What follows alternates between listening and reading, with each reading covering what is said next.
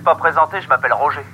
Roger Trottignon. Et vous êtes Monsieur Mérignac. Monsieur Mérignac C'est un drôle de nom.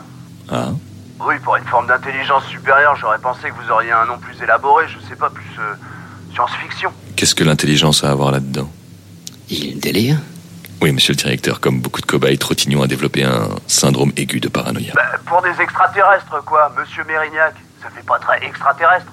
Oui, c'est vrai, je vous l'accorde. Bon, vous nous faites visiter votre bunker Tout à fait, sinon je vais être en retard sur mon planning. Et ça aurait des conséquences potentiellement catastrophiques sur l'équilibre de mon système. Vous savez de quoi je parle. Mais oui, absolument. La rigueur, c'est la clé. Il m'a fallu apprendre la rigueur pour survivre. Le je m'en foutisme, le moi d'abord, c'est le début de la fin. Les humains l'ont montré avec notre bonne vieille planète. Vous en savez quelque chose, vous, puisque vous venez visiter. Bah, vous voyez le bilan. Pas bien glorieux. Ah oui, oui, oui, je, je comprends bien. Et donc, vous me faites la visite que je vois l'efficacité de votre abri. Ah oui, la visite. Alors, vous pouvez pas voir, alors je vous explique, d'accord? Faudra faire un effort d'imagination. Vous êtes des extraterrestres, mais vous avez des oreilles, non? Oui, oui, nous avons des oreilles. Ne vous en faites pas, monsieur le directeur, nous avons installé des caméras dans le bunker, vous allez tout voir parfaitement. Ah, très bien. Alors, voilà. C'est mon bunker. Mon nid douillet, quoi. J'en suis pas peu fier. Un petit chez moi 100% autogéré, autocentré, autosuffisant. Comme vous pouvez constater, cet abri est totalement isolé, parfaitement hermétique. Aucun risque de contamination venant de l'extérieur. Je suis protégé des bactéries, de la pollution, même des intempéries. intempéries. Elle est bonne, non Intempéries, réchauffement climatique, enfin, on se comprend. hein. Oui, oui, oui, c'est très drôle. Déroulé du programme. Alors, je démarre de bon matin par un petit selfie. C'est pas parce que l'humanité a été éradiquée qu'il faut rester déconnecté. Vous voyez ce que je veux dire Évidemment. Ah oui, il est parti très loin quand même. J'ai beau être fermier et un peu isolé, j'avoue, j'aimais bien les réseaux sociaux à l'époque. C'est un des trucs qui me manque le plus. C'est absurde, je reconnais, mais que voulez-vous? On a tous nos petits travers. Je vois ça. Donc, petit selfie rapidou, histoire de flatter un peu l'ego, faire bisquer les envieux, même s'il y en a plus, faut pas perdre la main, hein. Et puis, je le poste sur mon wall. Comme il n'y a plus internet, je fais ça avec un vieux Polaroid que j'ai récupéré dans mon grenier et je punaise la photo sur mon mur. Puis je like, pouce levé, pour de vrai. Chaque fois que je passe devant, si je trouve la photo chouette, je like. La semaine dernière, j'en ai fait une vraiment bien, j'ai eu 53 likes dans la journée. Sacrée popularité quand même pour un quadra célibataire. Non? Si, si. C'est pour les applis de rencontre que j'ai pas trouvé d'alternative, mais qu'est-ce que vous voulez? On peut pas gagner sur tous les plans. Je suis vivant, c'est déjà pas mal. C'est un raisonnement qui se tient. Bien, mais ce qui nous intéresse, c'est votre gestion de l'énergie. Vous allez voir, monsieur le directeur, c'est bluffant. Alors, justement, après ça, je fais mes exercices physiques dans ma salle de sport entièrement auto-alimentée, comme le reste de mon bunker. C'est pas parce qu'on est seul qu'il faut pas prendre soin de soi. Au contraire, même. La santé, c'est comme le travail, c'est. c'est- c'est- c'est la santé, quoi. Alors, si je veux continuer à survivre, faut que j'entretienne la carcasse. Sinon, qui va faire fonctionner mon système, hein? Pour ma survie. Vous voyez ce que je veux dire? Oui, très bien, monsieur Trottignon. Vous avez raison, il ne faut pas mollir, il faut produire de l'énergie. Exactement. Une heure de sport, matin et soir. Je soulève de la fonte, après, par tranche de 10 minutes, vélo, elliptique, rameur. Marrant quand on y pense, tous ces appareils qui servent à se déplacer mais qui mènent nulle part quand on en fait enfermer dans une salle de sport. Oui, c'est ironique. Ben moi justement, j'ai rendu tout ce processus utile. J'ai connecté toutes les machines à des récepteurs et magie de l'opération. En plus de faire fondre mes calories grâce à un système de dynamo, je fabrique de l'énergie pour mon chez-moi. Une heure de sport intensif et je recharge les batteries du bunker pour une journée. Comme vous dites, Mérignac, c'est bluffant. Quand je suis super en forme, je fais des séances plus longues, double bénéfice. Je me dessine les abdos et les pecs, pas mal sexy, on a le droit de l'admettre, et je fabrique de l'énergie en rab. Pour les abdos, c'est vrai, c'est un peu gâché parce qu'il n'y a plus aucune fille à qui je peux les montrer.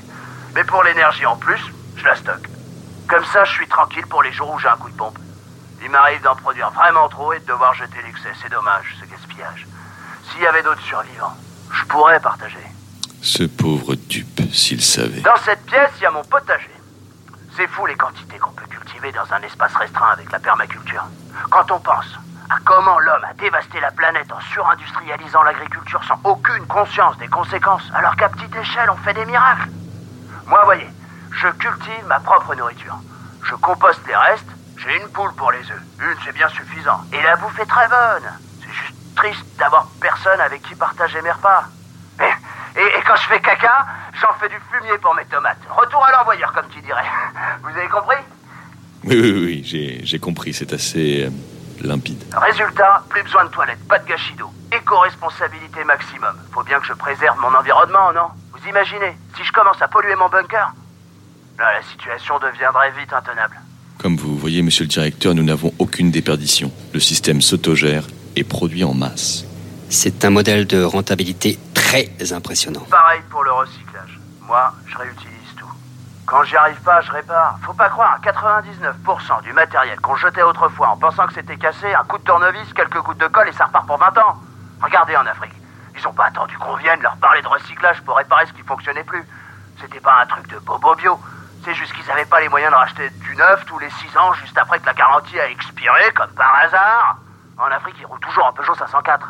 C'est dire s'ils sont forts en recyclage. Enfin, était. Parce que maintenant, on est tous logés à la même enseigne. Plus rien, zip, nada.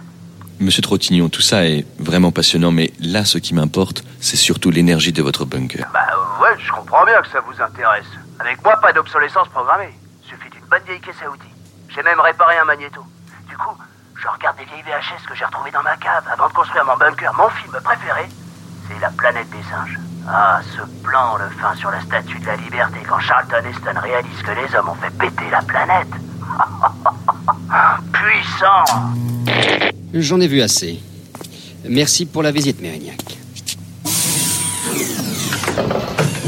Vous aviez raison. C'est un modèle économique qui marche parfaitement. Ça valait l'investissement. Merci, monsieur le directeur. Je donnerai le go au siège social pour un développement de votre système à échelle internationale. À bientôt, Mérignac. Et bon boulot. Merci, monsieur le directeur.